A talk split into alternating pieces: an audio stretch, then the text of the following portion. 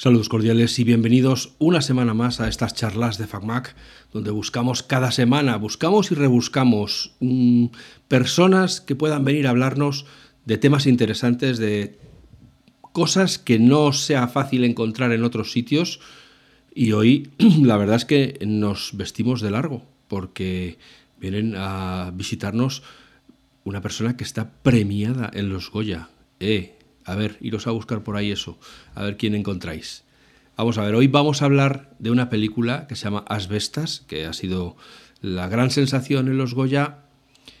Y para los que no la habéis visto, que probablemente seréis muchos, os la recomiendo si no os importa pasar un mal rato, porque es una película en la que se habla de xenofobia, de racismo, de la España vaciada, del bienvenido Mr. Marshall en forma de las eólicas, de la locura, de la vida en los pueblos, de lo que es ser vecino pared con pared, y vamos a hablar de cómo se consigue a través del sonido que se transmita ese silencio, ese frío, la soledad, la humedad, la vida para adentro, que se suele decir, ¿no?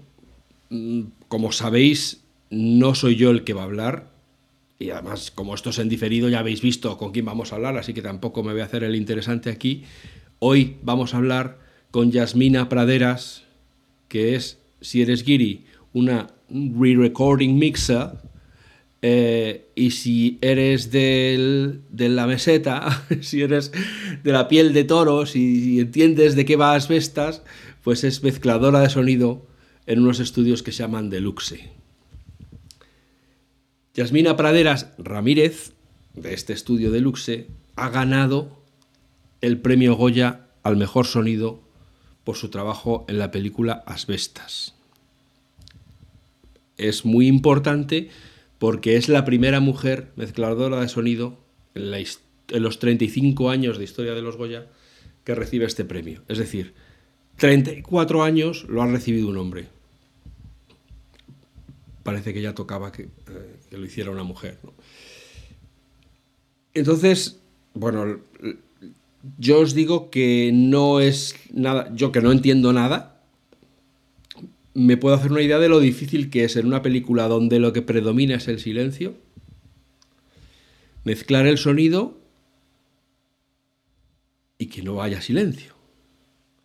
Así que vamos a hablar con ella del mundo de asbestas, de los sonidos de asbestas, de cuál es el papel de un re-recording mixer eh, y, un poco, pues eso, que vamos a entender de qué va esta profesión, que a mí me da que es como el pintor en las obras, es el que llega al último, el que se come todos los marrones y es el que tiene que tapar todo lo, es el que tiene que parchear todos los gazapos que hay en el sonido. Buenos días, buenas tardes, buenas noches, Yamina, bienvenida, Yasmina, perdona, bienvenida a las charlas de FacMac. Buenos días, buenas tardes. La verdad es que la has clavado bastante con la descripción, ¿no? De lo que sería pintar. Va por ahí, por ahí. A ver, cuéntanos qué es. Así, yo entiendo que llega un señor, eh, vamos a ponernos un símil del cine antiguo, con un montón de latas que contienen la película y te dicen, oye, aquí está esto arréglalo. Y se va. Tiene que estar pasado mañana. Se, quedan por, se quedan por ahí dando más mal del que parece ¿eh? en muchas ocasiones. Porque siempre hay muchas dudas y además es que, aparte de todo lo que os voy a comentar un poquito más tarde, es a veces hay que pensar también que, que es como es como un tren y, y, yo estoy en el último vagón, por decirlo de alguna manera, si es que si es que eso tiene que, dejarse, dejarse caer, ¿no? Lanzarse, enseñarse. Entonces, eh, bueno, estar en el, en el proceso final, en el de cierre, quiere decir que ya está rodado, la imagen ya está montada, ya se han predeterminado muchas cosas, las músicas están compuestas, eh, todo está echado, todo se echa al fuego y entonces de repente todo este trabajo de diálogos, de efectos, de ambientes, de foleys y de músicas. Llega a la sala de mezclas eh, normalmente con un deadline bastante ajustado. Y bueno, y, aparte de tener que plantearte, ¿no? Toda una serie de conceptos de cómo has de desarrollar, de cómo mm, tu propia opinión em, lo que ya viene trabajado por parte del resto del equipo, bueno, te encuentras con ese momento de cierre, de finalización, en el cual, eh, a ver, quieras que no, ahí hay un director em, que más que menos, ¿no?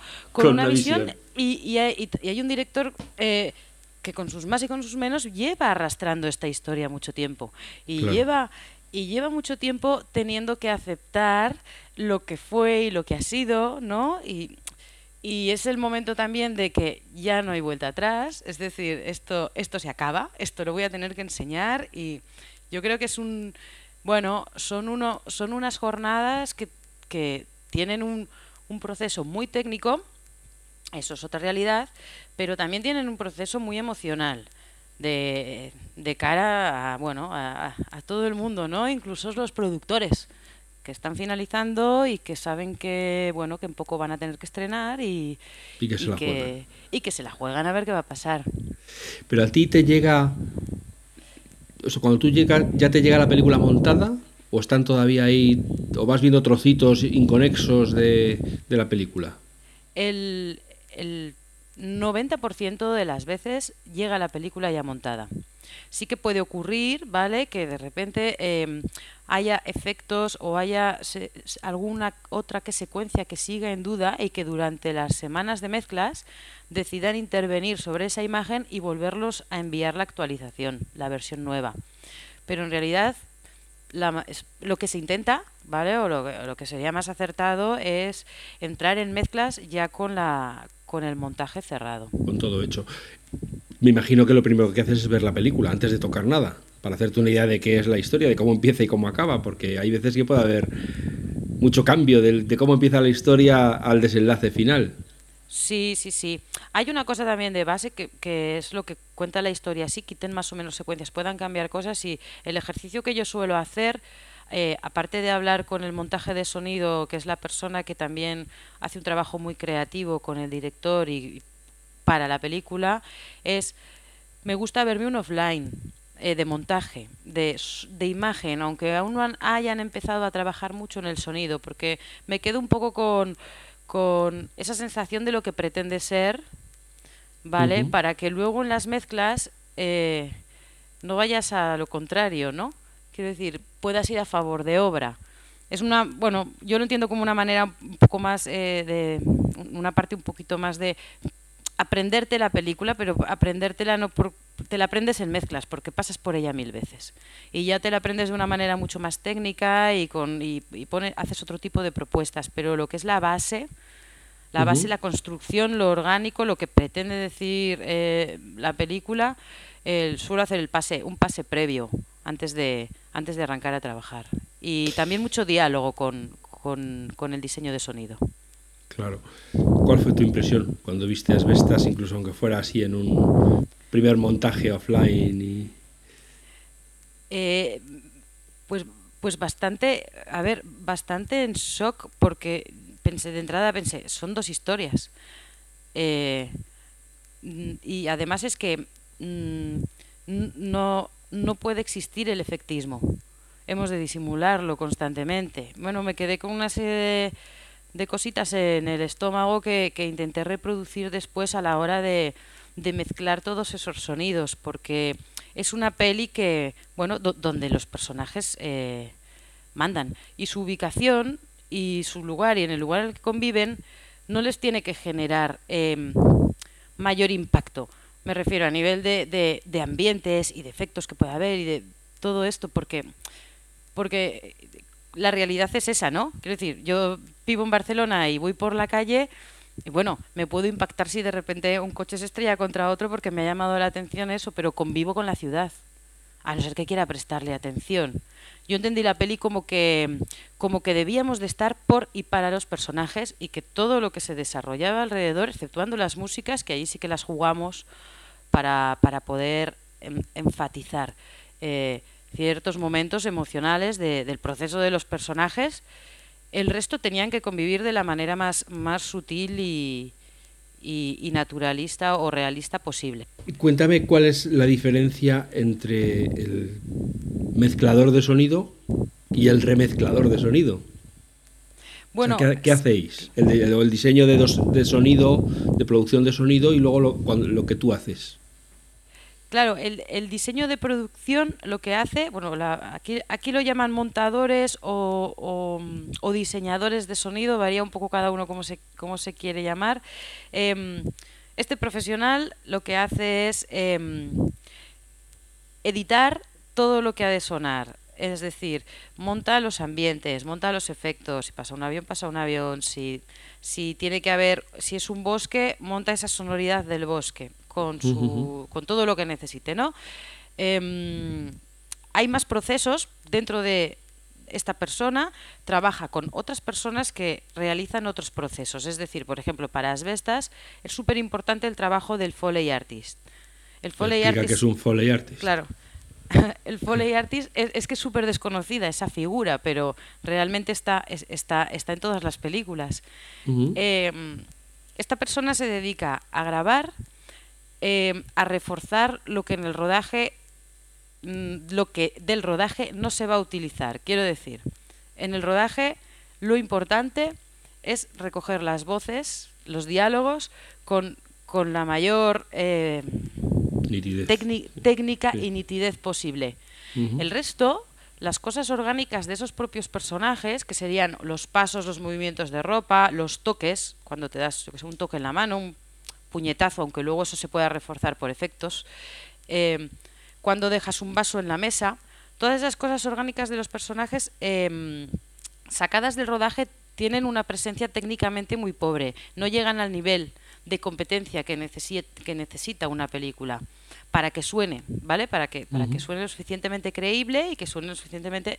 Integrado en la, en, la, propia escena, claro. Integrado y que tú, y que tú después puedas elegir a, qué volumen y cómo integras todo esto. Se queda, se queda empobrecido si recoges eso del sonido directo. Entonces esta persona, el Foley Artist, se dedica a recrear todo esto, los pasos de los personajes, cuando dejan las fichas de dominó, los vasos, los golpes, eh, cualquier textura, cualquier cosa que sea orgánica del propio personaje se, se trabaja esta persona pertenece también pues al gran equipo de sonido que está trabajando antes de que todo llegue a mezclas.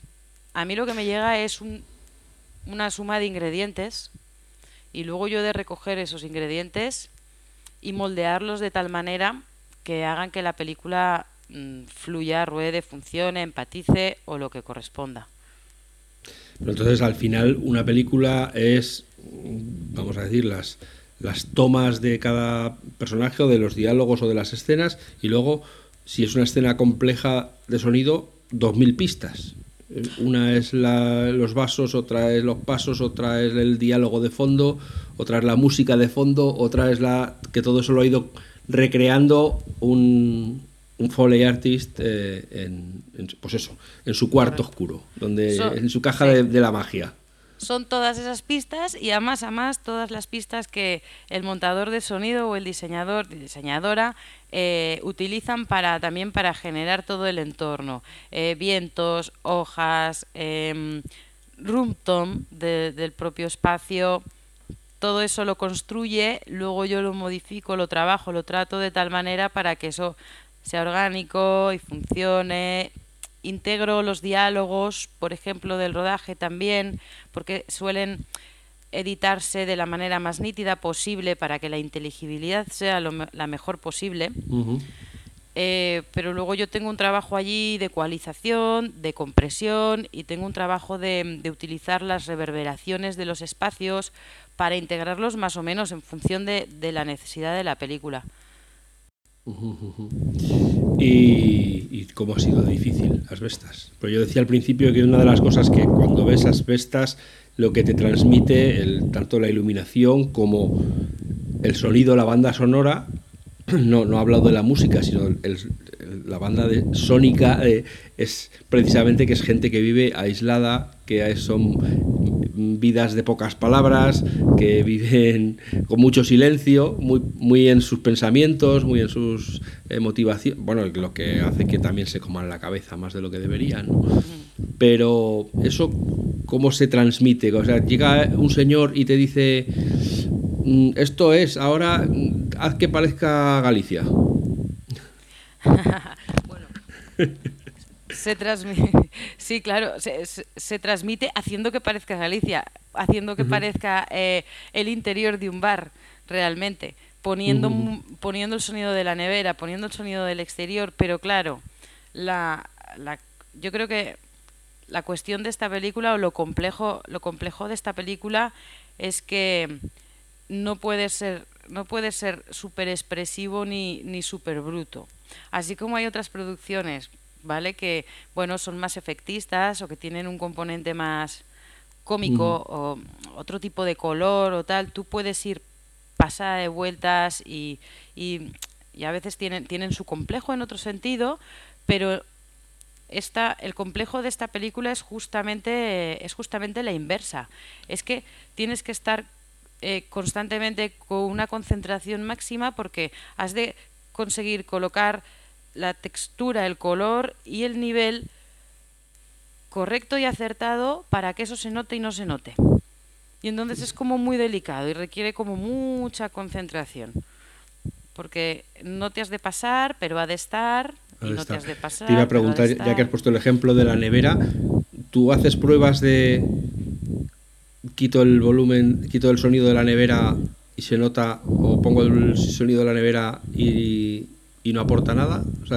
Hay muchas cosas de ensayo y error, decir esto realmente, eh, porque es verdad que los que vemos las películas, las, los que las ingerimos o las deglutimos, no nos paramos a pensar, simplemente las, ya está, es lo que nos ponen, nos lo echan dentro y, me imagino que eres consciente de que muchos de los sonidos o muchos de los paisajes sonoros que se crean para el espectador no, no es consciente de estarlos oyendo. Totalmente, totalmente. Y sí que hacemos muchas pruebas de muchas, muchas versiones de prueba y error, de secuencias, de probar a quitar esto porque no gustan los vientos, por ejemplo, que estén tan altos y pruebas a quitarlos, pero entonces te parece que ese paisaje no es real y entonces los vuelves a poner y entonces pruebas a ecualizarlos un poco.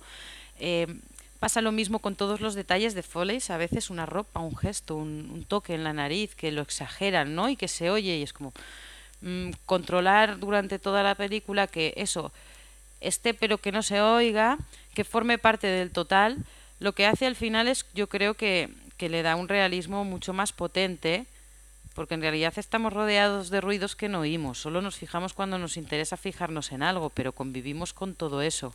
Creo que la suma de todas esos pequeños detalles y intentar colocarlos de una manera inconsciente nos ha, nos ha permitido eh, generar un mayor realismo que si, que si hubiera pocas cosas. Es, es una peli que parece que no haya nada, pero que tiene mucho, ¿no? Es curiosa en ese sentido.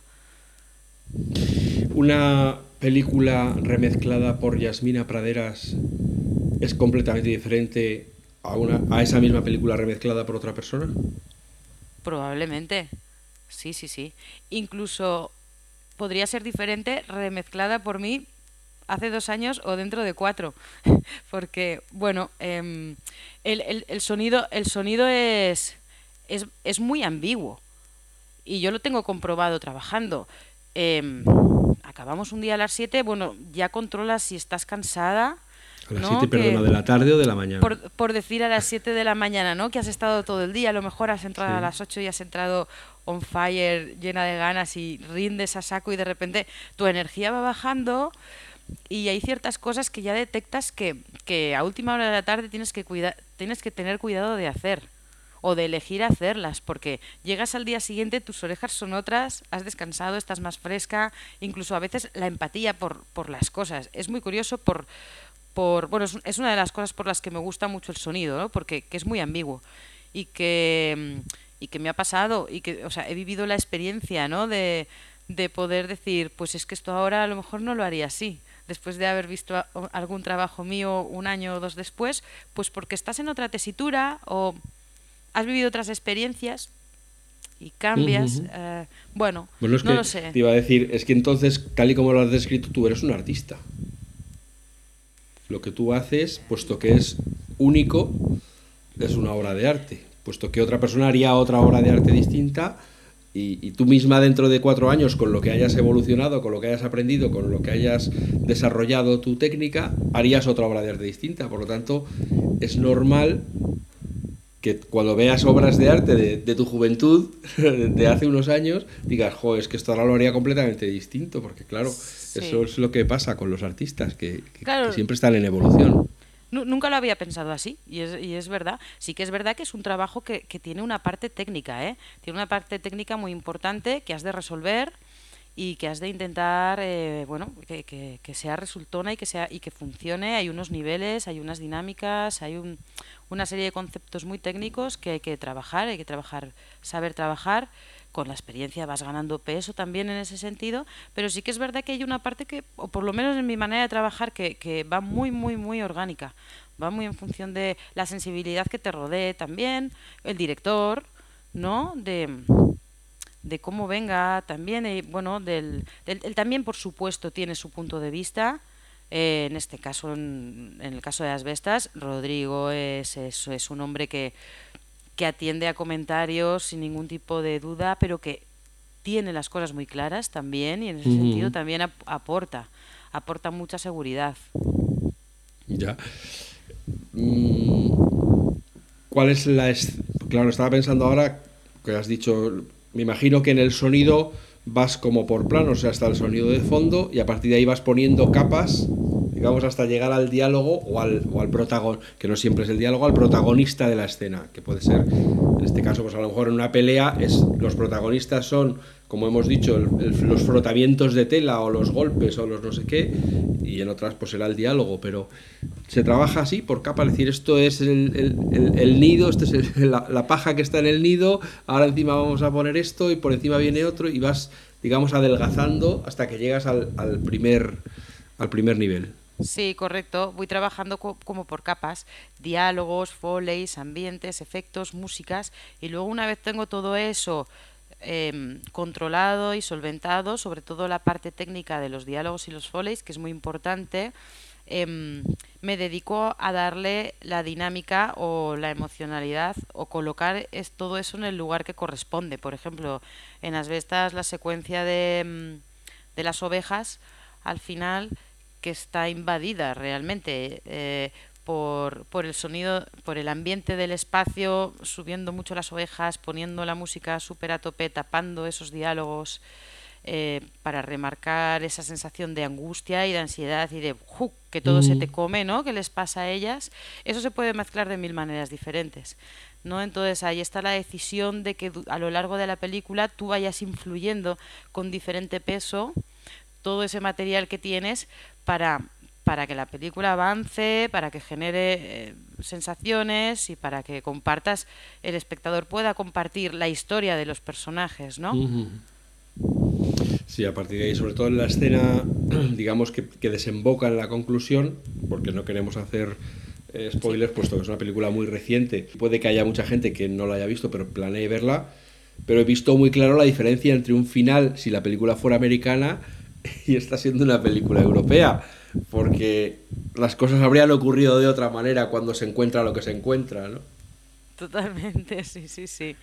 Sí, sí, sí. nada que ver. Bueno, hay formatos y formatos de cine, ¿no? También, y al final, eso es una cosa también que, que como, como mezcladora has de contemplar y tener, y tener muy claro. Que, mm, que, en función del estilo, del color y, de, y, del formato de la peli, tú también te has de adecuar un poco a su fórmula, ¿no? Dentro tuya haces tu, tu, trabajo personal, pero mm, no es lo mismo unas bestas que, mm, no sé, que durante la tormenta o, no, malnacidos, por ejemplo, una peli de acción de zombies que, que, bueno, que se ha de desarrollar de otra manera y has de, has de trabajarla de otra manera hasta ahora, eh, ¿cuál ha sido el, proyecto más retante en el que te has visto metida? Son unos cuantos, ¿vale? Asbestas es uno de ellos, justamente por, por, ese exceso de sensibilidad y de concentración que requiere. Otro que recuerdo mucho es una película de Jaume Balagueró, que creo que sacaron en 2020, si no recuerdo mal, que se llama Way Down. Eh, yo juraría que se estrenó en Estados Unidos, ahora no recuerdo. Con Freddie Highmore, ¿no? ¿O no es esta? Sí, Correcto. atraco al, Banco de España. La del atraco al Banco de España en el mundial, de, en la final del mundial y toda esta historia. Em, bueno, esa película es, es compleja. Es que lo digo por hacer ¿no? el salto, esa, esa diferencia tan, tan bestia entre un estilo más americano, voy a decir así como entre comillas, y, y, una historia un poco más eh, centrada en lo rural, más íntima, correcto. Esa película, bueno, es un, fue un reto, un reto muy grande a nivel técnico y en todos los sentidos, porque eh, tiene muchísimos componentes, tiene muchos efectos, es intensa, es agresiva y había que dominar muy bien frecuencialmente todo el trabajo que traía montaje de sonido, más todas esas músicas, mucha dinámica mm, complicada. Pero bueno. Pero a ver que yo me entere, o sea, la misma persona que mezcla asbestas es la que se curra Way Down. O sea, no sois en Way no sois de repente tres o cuatro haciendo el trabajo, porque eh, las películas no son comparables. No, no son comparables. Sí que es verdad que el deadline eh, fue más largo, fue un poquito más largo. Y sí que es verdad que en la sala, en, en Asbestas estábamos la montadora y yo trabajando las dos más o menos juntas, yo llevando los mandos de las mezclas y echándome un cable en ciertos momentos, pero en Way Down tenía eh, la persona de montaje de sonido eh, full time conmigo todos los días para echarme un cable premezclando mientras yo mezclaba lo grande y una persona de diálogos, eh, eh, el editor de diálogos también trabajando en otro ordenador, en un tercer player, para ir sacando faena mientras yo estaba mezclando. Sí que fue, sí que fue más intensa. También había mucha más opinión, mucha más supervisión. bueno, una película más grande. Es una superproducción, esa es ahí a a un, ¿cómo lo llaman? Un hit en los cines, ¿no? Un blockbuster. Sí, un blockbuster, blockbuster creo que lo llaman aquí, sí. Pues vaya, tela. Te tengo que hacer la pregunta para jugar aquí a salsa rosa. ¿Pensaste alguna vez que te darían el Goya? ¿Cómo es que se siente?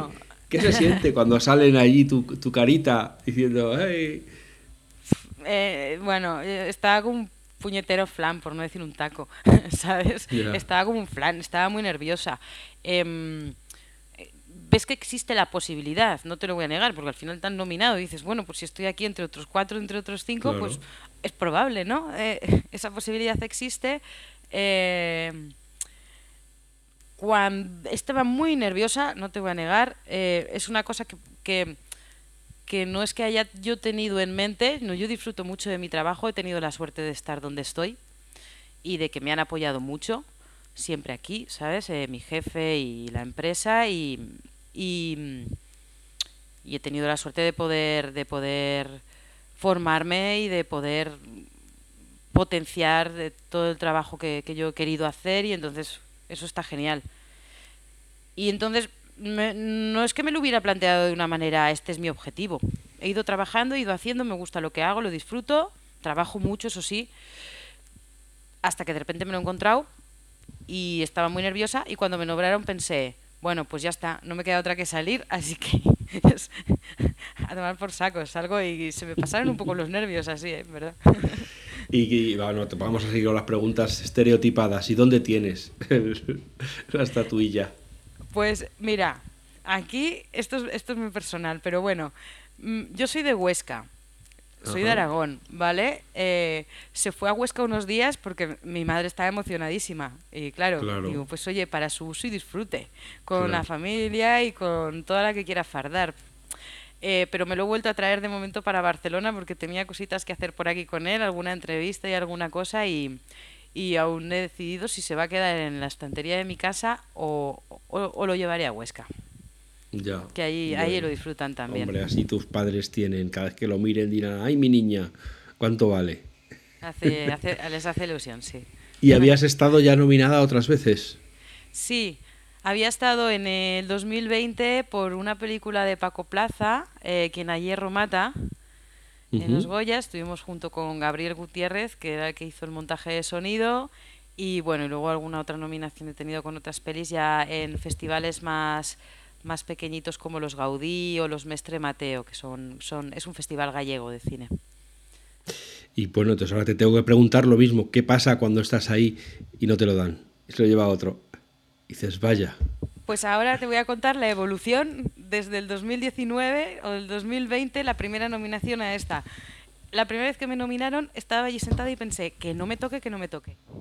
De los mm. nervios que llevaba. Ahora una vez habiendo pasado ese proceso, eh, esta vez ya era como, bueno, pues si me toca saldré.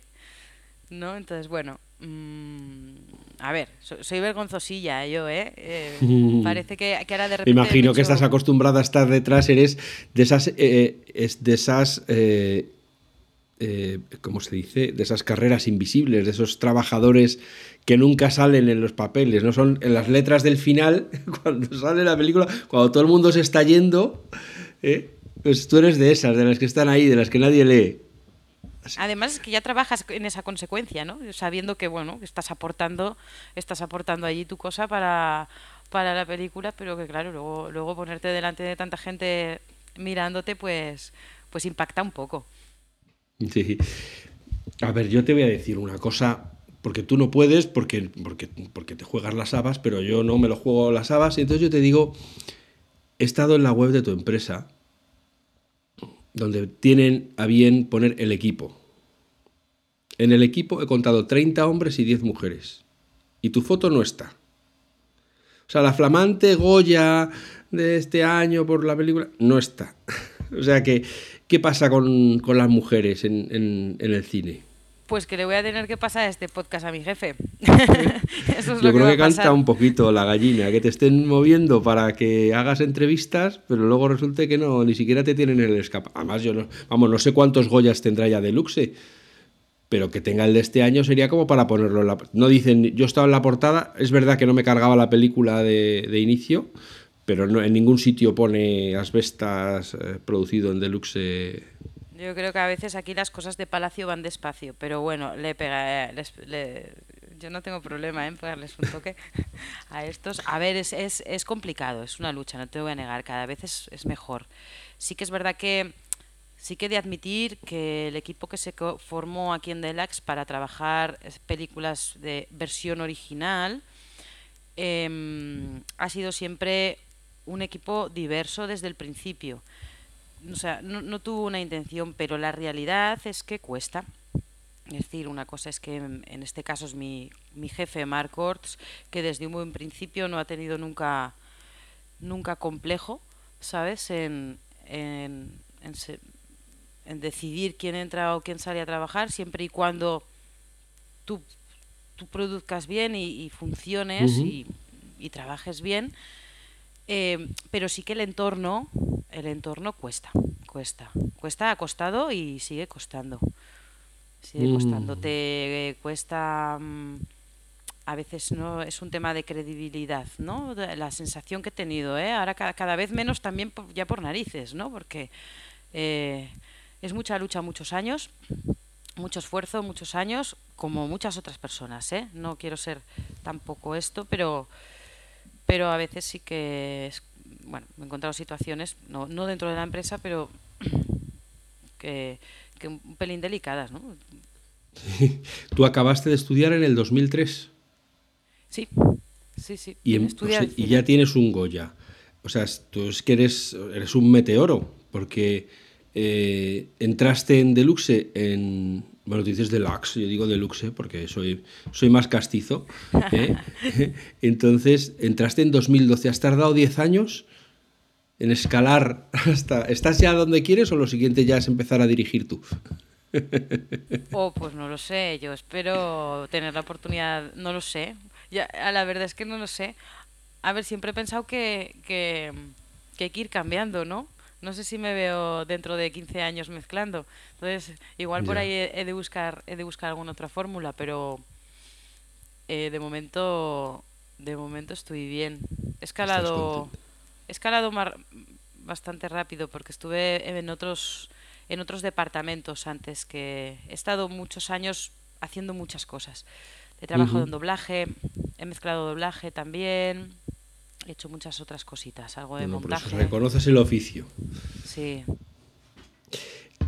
Te iba a preguntar también, claro, me imagino que esto es, eh, como todos los que estáis detrás de la cortina, detrás de, las, de los focos, que no se os ve, me imagino que celebración el día del premio y poco más. Al día siguiente ya hay otra producción que requiere que te metas con el 100%, se acabaron los aplausos, se acabaron las celebraciones y ahora a sacar esto que a lo mejor no es tan importante, pero es lo que nos da de comer. Totalmente. Es que además coincidió que yo estaba mezclando una peli, que ya acabé, una peli de, aquí, em, la semana de antes de ir a Sevilla al festival, em, a la gala, y la semana de después, así que yo el lunes a las 8 tenía que estar casi casi como si no hubiera pasado nada, porque estaba ya en el último proceso de la peli, los últimos cuatro días para cerrarla y, bueno, sí que sí que llegó la de directora con la que estaba trabajando y felicitamos y esas cosas, pero pero yo a las 8 estaba ya yo estaba ya pero claro para la directora que en ese momento para la que estabas trabajando sería un subidón. Decir, uy, de repente tengo de, de una mezcladora, de una re-recorder mixer, esta, al último premio. Me han puesto aquí el top de la gama. Sí, sí, sí. Igual así, no sé, así le, cuestionaba cosas y a lo mejor a todo me decía que sí, no. claro, es que a ver, a ver quién la calla ahora. A ver quién le dice que no. No, no, por eso, pero claro. Eh, ¿Cuánto hace que tú terminaste de trabajar en las Vestas? Uf. Pues. No me acuerdo, pero yo juraría que esta peli la cerramos el año pasado. Tendría que mirarlo. ¿En octubre? En octubre, o sea que es que realmente esto es. O antes, antes. No, no, perdona. Muchísimo antes. Me estoy yendo de madre. Mm, la mezclamos mucho antes. Soy muy mala, ¿eh? Para recordar. Claro, porque como unos van cayendo encima de otros, pues el pasado pasado es. Tal cual. Tal cual, pero yo te diría que, mira, de, de abril, abril del 2022. En abril. Más o menos por esa, por esa época. Pues fíjate, claro, entonces a ti, para cuando llegó esto, casi eran noticias viejas, porque desde la primera quincena del el 11 de febrero fueron los Goya, del 23. Yo la finalicé. es que hacía más de medio año que tú habías dejado ya esto. O sea, te dirían, sí. Asbestas sí me suena que yo trabajé allí. Había uno, había, había, no me acuerdo qué había, qué, decían. ¿Eso es de qué iba aquello? ¿Era de animación o qué? Sí, había, había cohetes o pistolas. Oye, entonces, por ejemplo, por, para los que no estamos en el ajo, desde que acabaste en Asbestas hasta los Goya, ¿En cuántas producciones has participado? ¿Cuántas eh, producciones has mezclado? Pues habré aproximadamente, no hace falta que me lo digas con... Sí, pero habré mezclado, pues, luego serían una, dos, tres, igual cuatro o cuatro o cinco pelis. Fíjate. Cuatro o cinco pelis más, sí. Que sales casi, si quitamos las vacaciones, casi a una al mes. Eh, sí, hay épocas que son muy intensas, ¿eh? Y yo, yo reconozco que es que llevo dos años eh, muy, muy, muy intensos de no parar, de no parar. No parar, pues, pues, pues, bueno, pues lo que sea, porque funciono, trabajo, gusto, lo que sea, no, no voy a entrar en eso. Yo me lo paso bien, ¿eh? Pero llevo un par de años bastante intensos. De Joder, si encima ganas premios, ¿cómo vas a parar? Pues es que como no, te plantes, cada vez se va a poner peor para ti. claro, en algún momento tendrás que decir, oye, que estás hablando con un Goya, ¿eh?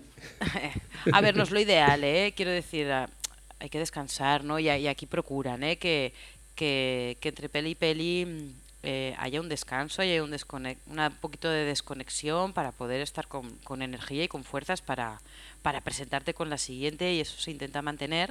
Lo que pasa es que hay épocas, los calendarios van cambiando, las producciones a veces son muy complejas y, y, hay determinados momentos del año que se te complica un pelín la vida con, con, este tema. ¿Tú qué agenda tienes? O sea, ¿tú miras tu calendario y ya sabes lo que vas a hacer desde hoy hasta Navidad, por ejemplo? O sea, ¿ya tienes el book de producciones cerrado para...? Hoy por hoy, más, hoy por hoy más o menos sí. Lo que pasa es que se mueve mucho se mueve mucho. Es decir, yo a, a, corto plazo lo que hago es me lo aprendo a corto plazo, me lo aprendo tres, cuatro meses vista, que puedo tener una, una dos pelis o si de repente se ha apretado todo tres en cuatro meses como mucho, ¿eh? pero es, es una barbaridad, no, no, voy a negar. Em, y luego hay cositas que, que están allí a lo resto del año, pero bueno, que están pues entre comillas, porque a lo mejor las, las, las, fechas pueden ir cambiando, hay trabajo que finalizar. Para que, yo, para que yo y todos los que escuchan esto eh, lo entiendan, en mezclar una película como Asbestas, por ejemplo, o, Way Down, bueno, Way Down seguro que más, pero una película estándar, de nivel de complejidad estándar, eh, ¿se tarda un mes o, tres semanas más una de descanso? Tres semanas. Tres semanas. Incluso si la peli es más pequeñita, más sencilla o tal, a veces se hacen en dos, pero procuramos siempre que la mezcla sea, sea de tres semanas y si la peli es más grande, más larga, es mucho más... Esto intentamos que sea un poquito más. ¿Y tú solo haces eh, eh, películas o también mezclas series? Sí. Porque he visto que en Deluxe hacéis de todo, hacéis toda la postproducción que se os ponga por delante. Mezclamos series, documentales también. justo eh, la finalización del año pasado, los dos últimos meses, antes de irme de vacaciones en Navidad, eh, estuve trabajando en una serie para Disney, de un director de aquí español, sí. Y estuve dos meses encerrada, digo, encerrada mismo, un día tienes para comer macarrones, que al día siguiente solomillo, que al otro día merluza empanada. Sí. Tú no haces ascos. Quiero que, te pongan en el plato, ¿no? el marrón te lo comes. Todo lo disfruto, ¿eh? todo lo disfruto, no, no te voy a negar. A veces sí, a veces, bueno, ves cosas y tienes diferentes opiniones una vez las has visto. Lo que pasa es que cuando empiezo a trabajar, pues, eh, no sé, eh, lo disfruto y me meto y, bueno, no sé, me gusta. Estupendo. Oye, Yasmina, pues me ha encantado hablar contigo y conocer un poco mejor cómo es esto del, de la parte que no vemos de las películas, que al final es la que o sea, el trabajo del director obviamente está ahí, los actores están ahí. La verdad es que cuesta imaginárselos que sean de otra manera, como salen en la película. Pero eh, es verdad que todo ese ambiente, todo ese eh, escenario sonoro que se crea, pues nosotros lo damos por hecho. ¿no? No, no se nos ocurre que hasta el último clean clean de un hielo en un vaso está grabado posteriormente en otro sitio y montado expresamente para que parezca que es en ese momento cuando echan los hielos. Y tú todo eso lo tienes en la cabeza, lo sabes ordenar y sabes decir que va de fondo, cuando los hielos tienen que sonar en primer término y cuando son simplemente un accesorio sonoro que no tiene ninguna relevancia para la escena. Correcto. El cine es pues una gran mentira, ¿no? ¿Qué dicen? Eso es, y sí, hoy nos has dicho que efectivamente hasta lo que pensábamos que era real, que es que se graba todo cuando están hablando y andan y no sé qué, eh, pues que ni siquiera eso es verdad. Hasta eso lo tiene que grabar después para que, para, que quede bonito. Qué follón, sí, sí. bueno, pues es maravilloso. Yasmina, muchísimas gracias por tu tiempo. Espero que te haya parecido bien la charla, que podamos hablar el año que viene cuando tengas tu segundo. Goya ah, en, la, vitrina, que empieces a tener como el Real Madrid problemas para guardar tantas copas y tantos trofeos. Y, que nada, y a vosotros, queridos y queridas oyentes, que habéis estado ahí semana tras semana escuchando estas charlas de FacMac, espero que os haya gustado este acercamiento a los entresijos de la película Asbestas y por extensión a todo el cine. Que nos escuchemos pronto que seáis buenas personas y que seáis muy felices. Gracias, Yasmina. Gracias a ti y a vosotros.